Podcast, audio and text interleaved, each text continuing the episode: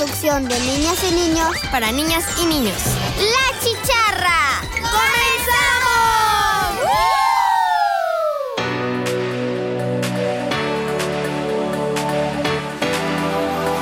Bienvenidos y bienvenidas a La Chicharra. Yo soy Eileen Alarcón Flores y ¿qué creen? Este programa es muy especial ya que es el inicio de la tercera temporada de La Chicharra y tenemos una invitada vía Zoom por si escuchan ruidos raros. Hola Dana, ¿cómo estás? Hola Eileen. Hola a todas y todos los chicharros y chicharras. Muchas gracias por estar aquí. Yo soy Dana Olmos y también nos acompaña en este Zoom mi amigo Leo. Hola Leo, ¿cómo estás? Hola Dana, yo estoy muy bien, gracias. ¿Y tú? Muy bien, muy bien Leo, gracias. Soy Leonardo Velázquez Ferreira y saludos a todos los chicharros y chicharras que nos están escuchando. Hola Regina, ¿cómo estás? Hola Leo, yo estoy muy bien, muy buenos días, estoy muy contenta de estar aquí con usted. Yo soy Regina Acevedo. Hola Irene, muy buenos días, ¿cómo estás? Hola Regina, estoy muy bien. ¿Y qué creen? Hoy el equipo Chicharra está muy emocionado porque estamos iniciando una temporada del programa infantil de la radio de las y los veracruzanos. Dana será la encargada de darles a conocer la madrina de esta temporada. Con mucho gusto, Esta temporada, nuestra madrina es una excelente y destacada periodística cultural, divulgadora científica, reportera y conductora. Platicando en el primer programa de la temporada 2023 con el equipo Chicharra Karen Rivera.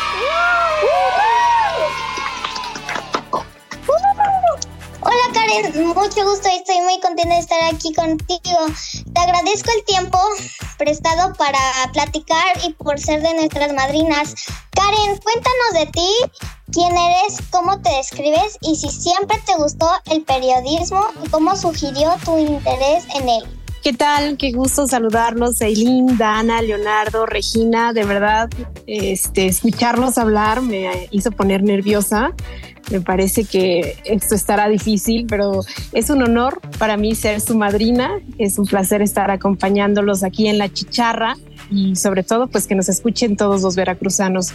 Pues nada, ¿cómo me describo? Creo que soy una mujer súper divertida, a todo le encuentro el lado positivo, no me gusta ser como eh, pues catastrófica ni nada por el estilo, entonces todo el tiempo estoy sonriendo, todo el tiempo encuentro un chiste en algo, en, en lo que en los sucesos del día a día y eso me hace pues como que llevarme la vida más tranquila, más alivianada. ¿Y cómo surgió mi interés por el periodismo? Bueno, pues es desde que era niña, desde que tenía como seis años, yo recuerdo que iba a la primaria y yo veía a Lolita Ayala y entonces ustedes no la conocen, pero era una conductora de noticias de un canal de televisión que es famoso y entonces ella su, solía terminar su espacio noticioso levantando una rosa y yo me quedé con esa idea y entonces pues yo hacía mis, yo no tenía micrófonos en casa, entonces hacía micrófonos con eh, conos de papel de baño, con papel aluminio y yo fingía ser Lolita Ayala y siempre ponía una rosa en mi mesa y decía hasta la próxima levantando mi rosa. Entonces creo que desde niña siempre me atrapó la idea estar en un medio de comunicación, de informar, de, noticias eh, y, de todo lo que ocurría en, el país. Entonces, así surgió mi interés por dedicarme a esto que se llama pues periodismo en los medios, que es mi carrera, y con opción terminal en, pues, eh, no, más bien la carrera es ciencias de la comunicación, con opción terminal en periodismo en los medios. Entonces, ¿Qué más, muchachos? Wow, Karen, gracias por compartirnos toda esta experiencia. Esta es mi segunda pregunta. ¿Por qué hacer la sesión de ciencia? Uy, es una larga historia. pues yo quería como... Cuando yo estudié comunicación, quería dedicarme a informar noticias que tuvieran que ver con cosas tristes, como la violencia, la violencia contra las mujeres, contra los niños, este, contra los animales. Me atrapaba mucho este, pues informar sobre por qué, por qué la sociedad o los humanos teníamos que cometer actos criminales contra las personas. Entonces quería hablar de eso cuando saliera de la universidad, pero la vida encontré una becaría, que una becaría es como cuando tú trabajas en una institución y te dan un, pago, este, digamos, mínimo por hacer tu labor en TV UNAM, que es una televisión universitaria, es la televisora de la Universidad Nacional Autónoma de México. Seguro han escuchado hablar de la UNAM. Entonces, y comencé ahí y todo lo que cubríamos en TV UNAM tenía que ver con las investigaciones que hacían los científicos de la UNAM. Y hay astrónomos, hay físicos, hay biólogos, hay ecólogos, bueno, hay de todo tipo de científicos en la UNAM y todo esto que comenzábamos a, cubrir o hacer, eh, este, pues a mí me llamó muchísimo la atención. Y después llegué a Canal 22, donde actualmente laboro, y ahí una de mis jefas me dijo, Karen, tú ya tienes experiencia en esto, te toca hacer la sección de ciencia. Entonces abrieron una sección de ciencia hace poco más de seis años en Noticias 22, que es el noticiero para el que yo laboro. Y pues así comencé a trabajar, digamos, ya de cerca, de manera oficial, con una sección dedicada a todo el acontecer científico que se hace en México no solo desde la UNAM, sino desde otras instituciones. ¿De dónde viene su curiosidad por la ciencia? ¿Era algo que siempre se le había dado o interesado o usted lo buscó? Elin, que me digas de usted me hace sentir muy, muy grande. y más viniendo de ti. No, no, tú dime, Karen, así. Y así yo siento que estoy como en la misma sintonía y en la misma edad que tú. este, pues no, en realidad surgió a, raíz de que comencé a trabajar en la UNAM con los investigadores, digamos, conociendo, yo visitaba los laboratorios de los investigadores. Entonces, si hablábamos de un virus, yo iba al, laboratorio de los investigadores y me enseñaban cómo tenían ahí sus instrumentos de laboratorio, sus batas, cómo hacían sus experimentos. Y eso me fue atrapando muchísimo porque me di cuenta que que hay mucho trabajo y que todo lo que hacemos los humanos de alguna forma está relacionado o lo podemos entender ahora gracias a los científicos que tenemos en México. Entonces nos estamos comunicando ustedes en Veracruz y yo en la Ciudad de México gracias a la tecnología y sin la tecnología este no podríamos hacer esto, pero no tendríamos la tecnología si no tuviéramos científicos, si no tuviéramos la ciencia básica, algún matemático que se le ocurrió desarrollar un algoritmo, algún este, físico que también pensó en viajar al espacio y dijo necesitamos internet, ¿no? Entonces, de ahí surgió mi curiosidad por la ciencia y por todo lo que hacen los científicos, de, de darme cuenta de que todo lo que hacemos los humanos está conectado con la ciencia y la tecnología y está conectado con lo que hacen los científicos en los laboratorios, aunque no los veamos trabajar. Hola Karen, qué gusto conocerte. Mi primera pregunta para ti sería, ¿cómo nace tu sección en el canal 22 de eliminar las ciencias del movimiento? Nace porque una de mis de mis jefas, eh, digamos que en ese entonces había una directora de noticias en el área en la que yo trabajo. Ustedes deben saber que seguro ustedes tienen un jefe o ustedes son los jefes, no sé.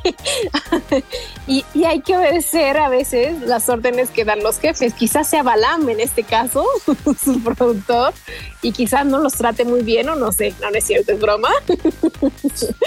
Pero yo tenía una jefa que era súper buena onda y dijo, hay que abrir un espacio de ciencia en el noticiero. El noticiero es un noticiero cultural, es decir, hablamos solo de, pues de todo un poco, pero en particular de libros, música, teatro, danza, espectáculos aéreos, o sea, todo lo que tiene que ver con la cultura y que nosotros podemos disfrutar en la calle o en los teatros o en los escenarios de concierto o así.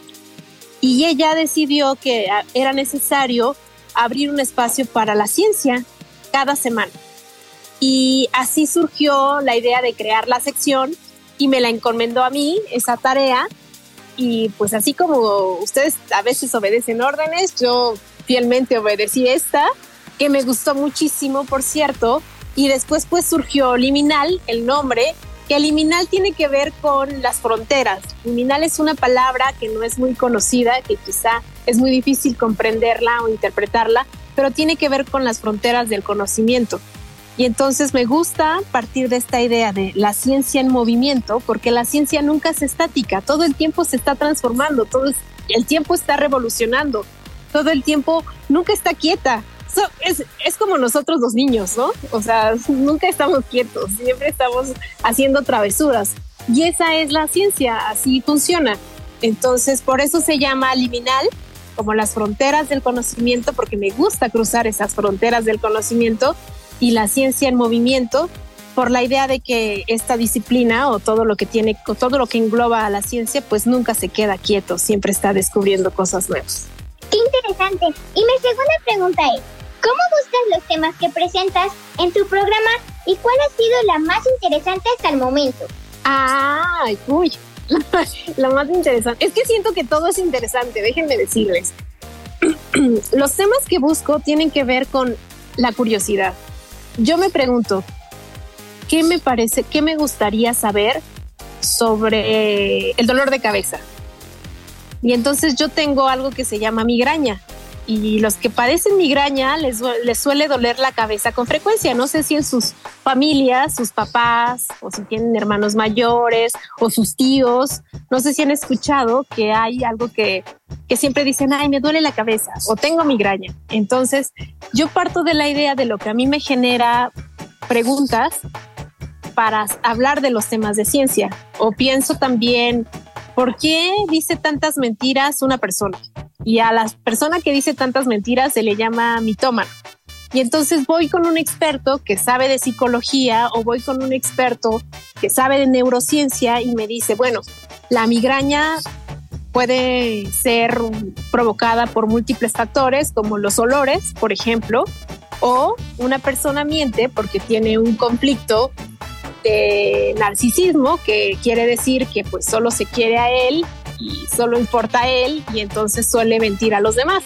Entonces, busco los temas a partir de lo que a mí me genera curiosidad y lo que considero que a la sociedad también le generaría curiosidad de saber por qué suceden muchas cosas en el mundo o por qué la risa es muy buena para tu salud o por qué este, el cambio climático está afectando a nuestras especies. Entonces también la base de todo, de toda la sección es despertar la curiosidad.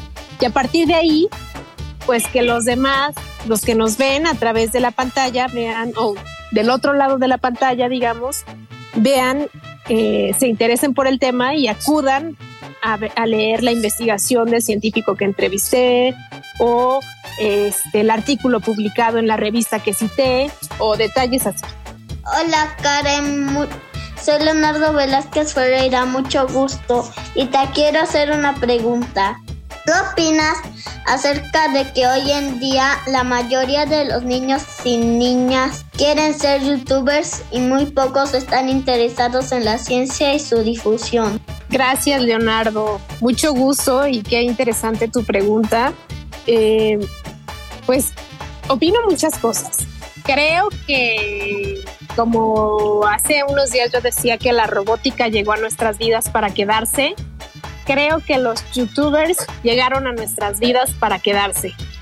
Eh, creo, me parece que es otra forma de comunicación que puede ser muy dinámica, que puede funcionar eh, bastante bien, pero, y creo, no lo veo mal, siempre y cuando los que sean youtubers se interesan por, se interesen por difundir temas que estén investigados, reflexionados, analizados y así compartan información. Em, creo que los youtubers que estén interesados en la ciencia podrían ser una gran ventana para acercar a todo el público de las redes sociales, a todo el público de las nuevas plataformas, a algo que se considera difícil de entender como la ciencia. Si hubiera más youtubers científicos, no sé, pienso, no sé si conocen a Javier Santaolalla, que es un físico, físico de partículas, y que él tiene un canal de YouTube y tiene muchas plataformas a través de las cuales difunde lo que sucede con la física cuántica, los multiversos, este, los agujeros de gusano, los agujeros negros. Y esa es una forma divertida y amena de compartir la ciencia sin tener que usar un lenguaje de laboratorio.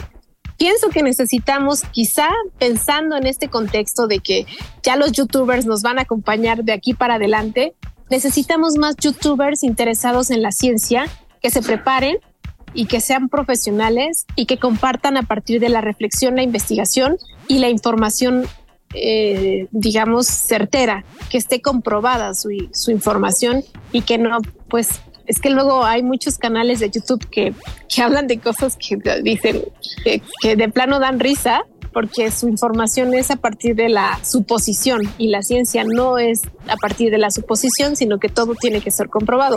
Ojalá hubiera más youtubers expertos en la comunicación científica. Así podríamos llegar a más gente. Fíjate que yo pienso lo mismo. Muy bien, Leonardo. Oye, tú puedes ser uno. Puedes hablar de, no sé, pienso en Spider-Man, esta película que hablaba de los multiversos, esta película animada, no sé si la vieron, y nos habla de cuántos universos, en cuántos universos posibles puedes estar al mismo tiempo y tiene que ver con la física cuántica. Así que sí, está muy padre, Leonardo. Gracias, Karen. Por ahí vi un TikTok que hiciste mencionando de la robótica. Era una nota que haría y a mí me encantaría. Bueno, a mí me encanta, me encanta la robótica. Es una de mis materias favoritas y por eso la amo. La, amo. la robótica está padrísima, ¿no?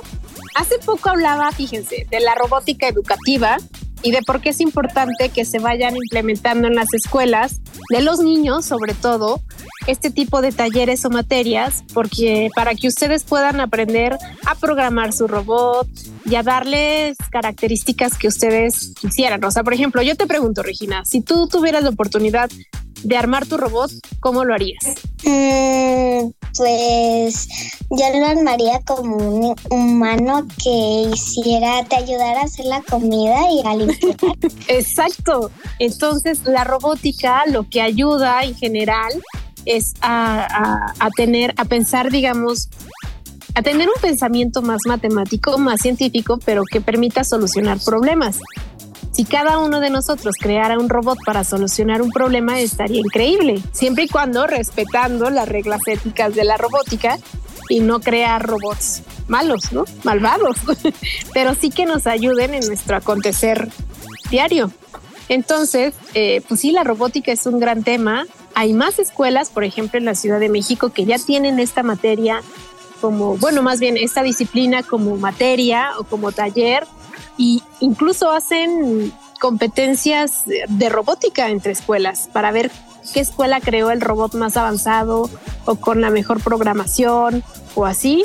Entonces, qué bueno que te guste, Regina, y ojalá ahí está, digamos que hay otra, hay otra parte también a entender de, digamos, de este tema que es cómo nos comunicamos con los robots, cómo los humanos tenemos una relación con los robots. Y eso hay que también comprenderlo, porque no hay que tenerles miedo, más bien hay que verlos como lo que son, que son máquinas que pueden ayudarnos a solucionar muchos problemas y que así podríamos nosotros también tener un pensamiento más matemático, reflexivo y trabajar en equipo. Armar un robot también implica trabajar en equipo. Y eso es como lo que ustedes hacen. Así es. Y yo tengo la materia de robótica, donde en Navidad me acuerdo que nos dieron como una carpetita que había un robot con un sombrero, pero era la carpetita de papel, ¿no? Entonces el maestro nos ayudó a hacer un circuito con pilas y, y creo que era con colores. Necesitábamos unas pilas especiales. Nos las dio él y, y nos enseñó cómo hacer el circuito. Entonces hicimos el circuito y el y tenía como un agujero su gorrito y ahí estaba una lamparita chiquita y nos ayudó a ponerla, sí, padrísimo. bueno, pues hay que armar nuestro robot cada uno. Para que a mí me gustaría uno que, que me ayudara así a preparar mi desayuno me cuesta mucho trabajo levantarme temprano y siempre se me hace tarde. Estaría genial. Sí, un robot que ya tuviera listo mi café y, y mis cupcakes estaría increíble. sí. Estuve revisando un poco de tu contenido en TikTok, claro, con la supervisión de mi mamá, y me llamó mucho la atención la entrevista que presentaría con la primera mujer cyborg del mundo con estos implantes para sentir el movimiento de la Tierra. ¿Cómo funciona esto? Pues es muy interesante. Ahora vivimos rodeados con personas que pues intentan ser un poco máquina y un poco humanos y a ellos se conoce como, se les conoce como cyborg. Entonces, esta mujer es una artista, eh, es una artista de, performance, hace digamos que hace presentaciones de arte con su cuerpo. Y eh, ella decidió implantarse sensores en cada uno de los pies para, para sentir el movimiento de la tierra para sentir eh, los sismos o los temblores que ocurrían a lo largo del mundo, no solo de una parte en específico, sino a lo largo del mundo. Entonces, funciona de la siguiente manera, son dos chips que se colocan en su, en su cuerpo, que forman parte de ella y que se conectan a una red, a una plataforma digital que recibe todos los movimientos de la Tierra del mundo. Entonces ella decía que cada dos minutos la tierra se movía porque cada dos minutos ella sentía el movimiento en sus pies. Es muy interesante porque ella quiso hacer esto para ser parte de la tierra, para, para sentir, es como, esto, estos movimientos de la tierra son para ella como el latido de su corazón, pero en este caso tiene dos corazones, su corazón de humana y el corazón de la tierra que con frecuencia se está moviendo. Entonces, eh, decía que al principio era muy difícil caminar porque cuando sentía el movimiento como que se quedaba pasmada, no podía avanzar porque era como una sensación tan extraña y de repente pues ahora eh, ya se acostumbró y entonces ya los movimientos los puede hacer, ya lo siente eh, como algo natural, algo que forma parte de su cuerpo. La tierra también se mueve dentro de ella con estos chips y ella hace coreografías, hace danza a partir de los movimientos que va sintiendo. Entonces, si en una presentación, en un teatro, ella pone una música en particular, ella se va moviendo según va sintiendo a los chips, según va sintiendo los sismos de la tierra está muy interesante y está muy padre, pero bueno, cada vez tenemos más, más cyborg en el planeta y cada vez tenemos pues a más gente que quiere ser parte pues de esta idea humano-máquina y quiere sentir o quiere tener sentidos más allá de los humanos, que es lo que pasa con, con esta mujer. No recuerdo ahorita su nombre, pero este, es lo que pasa con ella. ¿A quién admira Karen Rivera y por qué? ¿A quién admiro? Mira, es curioso de, divulgadores científicos, admiro muchísimo a Antonio Lascano. Antonio Lascano es un biólogo mexicano que se ha encargado de difundir y estudiar la biología evolutiva. Cómo hemos llegado los seres humanos al siglo XXI, cómo ha evolucionado, este, pues, eh, digamos que la vida en la Tierra. Y entonces Antonio Lascano me ha ayudado a comprender muchísimo cómo funcionan los virus, eh, cómo funciona eh, la biología de nuestras células, de nuestro cuerpo, cómo estamos constituidos. Entonces, admiro muchísimo al doctor Antonio Lascano, un científico mexicano que si tienen oportunidad tienen que leerlo. Admiro también a alguien que ya no está con nosotros, que es, que es también un, gran divulgador de la ciencia, que es Rui Pérez Tamayo, y, que también me ha enseñado mucho. Siempre digo, el libro que, que me ha marcado en el camino de la comunicación de la ciencia se llama 10 razones para ser científico de Rui Pérez Tamayo y es porque ahí dice que los científicos no envejecen, todo el tiempo están riendo, no tienen jefes, este, entonces y siempre, siempre están como, como atentos a, lo que pasa en el día a día y eso les evita envejecer. Entonces, creo que yo quiero, yo sé que no voy a envejecer mientras siga en la ciencia y siguiendo los pasos de, estos grandes divulgadores. Y como periodista, como periodista, digamos, en general, admiro mucho a Carla Iberia Sánchez, una periodista también de una gran cadena de televisión, pero la admiro porque me parece que su forma de contar historias es distinta a todas las demás que he visto y cuenta historias en tres minutos, muy divertidas, este, muy atractivas y con mucho color. Entonces, esos son como mis tres figuras. Oye, Karen, quisiera preguntarte, ¿cuál es tu mayor meta o sueño como periodista? Me encantaría tener una primero, primero tener un programa especial dedicado a la ciencia que tenga muchas plataformas, que no sea solo a través de la televisión, sino que se pueda transmitir en radio, y que se pueda ver en ahora YouTube. Eso me encantaría, un programa solo dedicado a la ciencia de una hora diario. Es un gran reto, pero me encantaría hacerlo. Y la otra es que sí me gustaría ser parte como de grupos de periodistas científicos que hagan ver al periodismo de ciencia en México como algo fundamental, como algo necesario. Me gustaría colocar al periodismo de ciencia en el país como un alimento más fundamental para poder habitar México. O sea, creo que necesitamos respirar ciencia, comer ciencia, ver ciencia para tomar mejores decisiones en un país como México y me gustaría colocar al periodismo de ciencia a través de mi trabajo en ese, en ese nivel son sueños guajiros, ¿eh, muchachos, pero, pero esa, es mi meta. Yo espero que todos tus sueños y metas se cumplan. Ah, yo espero que sí, Leonardo. Y los voy a invitar. el día que así sea, el día que así sea. Karen, a nombre de mis compañeros los productores, pero sobre todo a las chicharras y chicharros que nos sintonizan. Quiero darte las gracias por tu tiempo y por regalarnos esta gran entrevista que nos permitió conocer la gran profesionista que eres y hasta dónde has llegado a base de esfuerzo y mucha constancia. Te felicitamos por llegar hasta, hasta donde estás y ser tan sencilla.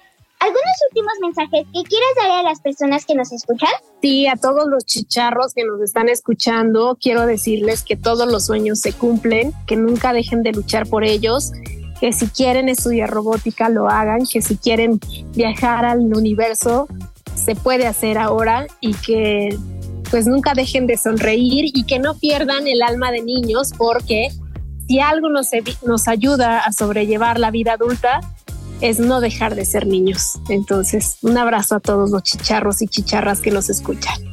¿Nos podrías compartir tus redes sociales, por favor, para todos los chicharros y chicharras que nos están escuchando? Sí, en Twitter, arroba Karen Ciencia, en Facebook, arroba Karen Rivera y en TikTok, arroba karen.rivera.ciencia. Ahí me pueden seguir todos los chicharras y chicharros que nos estén escuchando en este momento. Ha sido un placer para mí estar en este primer programa de la nueva temporada de La Chicharra. Nos seguimos escuchando pronto. Les hablo Regina Acevedo. Adiós. Adiós, soy Leonardo Velázquez Ferreira y me dio mucho gusto estar en este programa. Te deseo mucho éxito siempre, Karen. Qué inteligentes preguntas. Muchas gracias. Un abrazo a todos. Yo soy Leonardo y nos escuchamos en la próxima, aquí en el 107.7. No le cambien. Bye bye. Bueno, chicharras y chicharras, este programa tan hermoso, tan especial y tan interesante se ha acabado. Yo soy Elina Larcón Flores y nos escuchamos en la próxima. ¡La, chicharra! Radio